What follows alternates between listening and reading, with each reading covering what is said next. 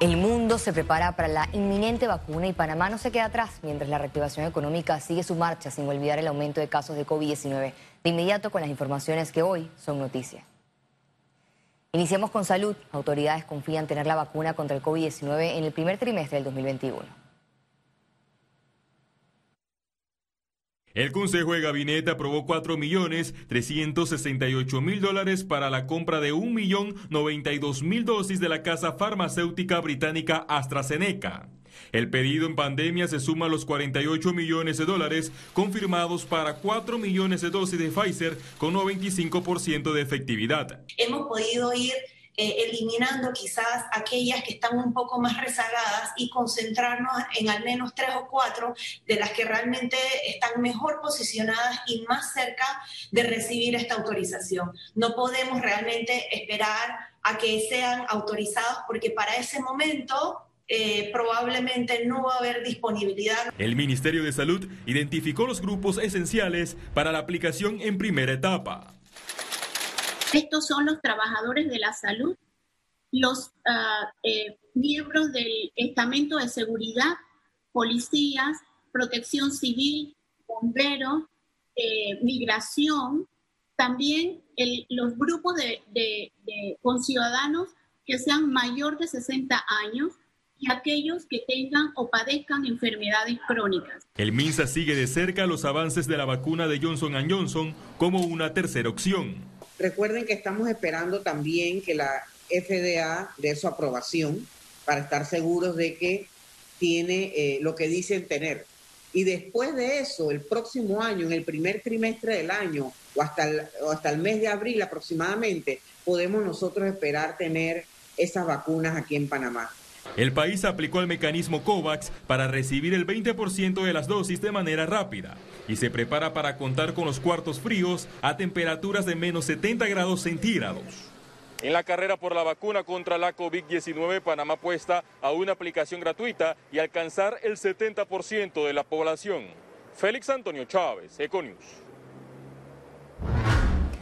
Panamá superó las 10.000 pruebas COVID-19 este jueves. Veamos en detalle las cifras del Ministerio de Salud.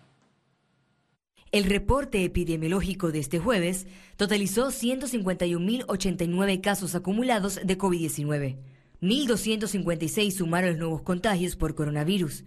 871 pacientes se encuentran hospitalizados, 152 en cuidados intensivos y 719 en sala. En cuanto a los pacientes recuperados clínicamente, tenemos un reporte de 131.315. Panamá sumó un total de 2.922 fallecidos, de los cuales 15 se registraron en las últimas 24 horas. Y los médicos intensivistas del complejo hospitalario Arnulfo Arias Madrid de la Caja de Seguro Social denunciaron este jueves la falta de insumos cruciales y necesarios para la atención de los pacientes graves. Ellos denunciaron que la situación de, se agudizó producto de la pandemia COVID-19, las cuales también ocasionó hacinamiento entre los insumos que hacen falta mencionaron sedantes, medicamentos especiales, medicamentos para el manejo de coronavirus y equipos de protección individual. Cambiamos de tema. El Tribunal Electoral lanzó una plataforma accesible para las solicitudes en línea. Los usuarios podrán acceder al portal tribunalcontigo.com para hacer trámites duplicados de cédula, declaración de nacimientos o de funciones cambio de residencia, inscripciones de partidos políticos, información, búsqueda de cédula perdida, entre otros procesos. La entidad en medio de la pandemia atendió más de 120 mil trámites en línea y más de medio millón de personas en las oficinas de sus sedes en el país. Desde el primer día de la pandemia en nuestro país, ha laborado de manera ininterrumpida, cumpliendo con la ciudadanía e innovando con tecnología en línea sus servicios para que nuestros usuarios se sientan seguros como con una aplicación también para citas a fin de evitar aglomeraciones, evitar contagios entre usuarios y funcionarios. Los duplicados de cédula por pérdida, hurto, deterioro y en la actualidad estamos trabajando también en fase de prueba la renovación de cédulas en línea Seis partidos políticos en formación realizan trámites en el Tribunal Electoral para superar la cuota de inscripciones mínimas en medio de la pandemia. Todavía recogiendo firmas, está el partido Unión Nacional Independiente, UNI, está el partido eh, realizando metas, que eh, todavía está en el proceso de recolección de firmas, y el partido País, que ya cerró sus libros y está en el proceso de, de que sigue a, a, esta, al cierre del libro que es básicamente, y se debe aprovechar para aclararlo rápidamente, el hecho de haber llegado a la cifra, como ya lo hizo realizando meta, y realizando meta se le certificó que cumplió con la cuota. Los costarricenses volvieron a cerrar la frontera con Panamá este jueves. Esto afecta al comercio. Un grupo de manifestantes costarricenses cerraron la, frontera de Paso Canoas exigiendo al gobierno del presidente Carlos Alvarado Quesada que cese la propuesta sobre alza de impuestos. Hubo detonaciones y las unidades de multitudes del país vecino arrojaron gases lacrimógenos. El cierre de la frontera causa pérdidas económicas al comercio panameño. Por eso, a pesar de su apertura, quedó la preocupación de empresarios. Ese es un llamado a la calma al, hermano país costarricense. Yo creo que esos temas eh, deberíamos eh, tratar de mandarles el mensaje que hay que resolverlo con el diálogo. Sin embargo, también debe haber un gobierno que escuche y el mensaje de, de esta situación hacia, hacia nosotros acá como panameños es que tenemos que tener mucho cuidado con el tema de la deuda y el tema de los tributos. Economía. La reactivación económica en el país avanza con afectación climática e incertidumbre laboral. Transcurridas varias semanas de la reapertura en la mayoría de actividades económicas, expertos realizaron un balance.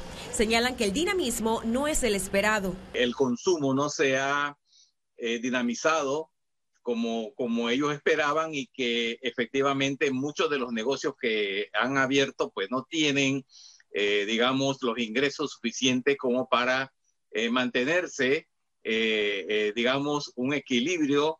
Si no hay demanda, tú puedes abrir los restaurantes, abrir las tiendas, pero si nadie tiene plata para comprarte, entonces estás poniendo plata por gusto. Lo que estás haciendo es llenándote de deudas y después de un dos meses, dos, tres meses vas a cerrar debiendo plata adicional. Indicaron que tantos meses de confinamiento afectarán la recuperación hacia el 2021. El problema no es el confinamiento, el problema es que no hubo, una, eh, no hubo un apoyo a la gente. Eh, tú no puedes mandar a, una persona que gana 800, 900, 1200, a un profesional, a un abogado, a un periodista, a alguien que más o menos es clase media baja o clase media alta o clase media y darle 100 dólares para que alimente a su familia las proyecciones que teníamos para este año de un 4%, eso, la caída, estamos hablando de un, de un 14 a un 15% negativo, porque este, tenemos que sumarle lo que nosotros habíamos eh, estimado para este año y encima de eso, el, efecto negativo que, que, que nos ha dejado esta pandemia que está por alrededor del 10%. Otro rubro afectado es el laboral. Proyectan aumento de desempleo y del trabajo informal. Los jóvenes van a ser, eh, los jóvenes y las mujeres van a ser eh, los, eh, los que están siendo mayormente afectados por, por el COVID. se estima que de los 380 o, 3, o 400 mil nuevos desempleados que habrá hacia final de año, aproximadamente 135 mil serán jóvenes. A estos factores se le sumó el impacto ambiental, que afectó el abastecimiento de alimentos y el movimiento comercial. Ciara Morris, Econews. El Ministerio de Comercio e Industrias explicó la nueva metodología que implementará con los empresarios en la mesa económica para la reactivación del país. Lo que se va a buscar ahora es tener una reunión con el ministro de Economía y Finanzas, la ministra Doris Zapata de eh, el ministro de Salud y mi persona para ver todas las aristas que tienen que ver con una eh, apertura comercial más fuerte, eh, que toque todos los eh, puntos que ha generado esta crisis sanitaria, porque, perdón, quiero recalcar, esto no solo es una crisis sanitaria, es una crisis que ha ocasionado problemas tanto de salud, en la parte económica y en el bienestar social. Y precisamente sobre reuniones con distintos gremios, el presidente de la República se reunió este jueves con la dirigencia del Consejo Nacional de Trabajadores Organizados. Cortizo, el presidente, los convocó para que participen en el pacto del Bicentenario Cerrando Brechas, cuyo lanzamiento realizará el Gobierno Nacional el próximo jueves 26 de noviembre. La organización es integrada por nueve sindicatos y más de 200 mil trabajadores. Los empresarios exigen al gobierno que la alianza público-privada sea verdadera. Esto luego que el Ejecutivo les pidiera que no se levanten de la mesa económica. Yo creo que eh, ese grito ya de eh, alto tenemos que ponernos de acuerdo, escúchenos, trabajemos juntos realmente y la alianza público-privada que sea de verdad, y no simplemente una pantalla para decir que estamos trabajando juntos y no lo estamos haciendo. Conexión Financiera. En medio de la crisis que vivimos, heredada por la pandemia, es clave un replanteamiento económico. ¿Qué acciones son prioritarias y en qué debemos enfocarnos? Para responder a estas interrogantes tenemos en el estudio a nuestro economista Carlos Araúz. Adelante, Carlos. Así es, Valeria. Viendo el cierre del posible año más raro de nuestras vidas, queda encarar el 2021 con fe y con fuerza de la mano de cuidarse a como dé lugar. ¿Cómo evitar tanto en medio de una pandemia? La ejecución de un presupuesto estatal tiene que manejarse con temas prioritarios. Todo lo que no sea prioridad tiene que apagarse. Tenemos aún oportunidad de concertar planes para evitar el impacto de las suspensiones laborales, de los contratos modificados y de los despidos que se avecinan.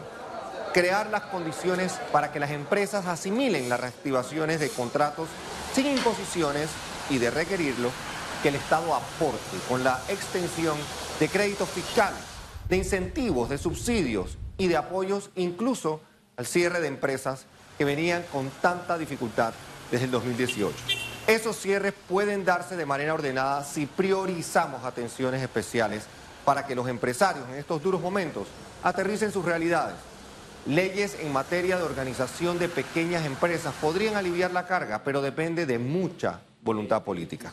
Con el desempleo en 25%, la informalidad de 800.000 personas y una continuidad de modelos económicos cuestionables, queda la innovación, las alianzas y la colaboración como herramientas fundamentales para subsanar el dolor, la pérdida, la desesperanza. La inversión de los pequeños y medianos empresarios en las subsistencias de sus negocios tiene en esencia un llamado a no rendirse ni claudicar a pesar de la adversidad. La demanda agregada es limitada y cuestionada ante el repunte o el rebrote o ambos.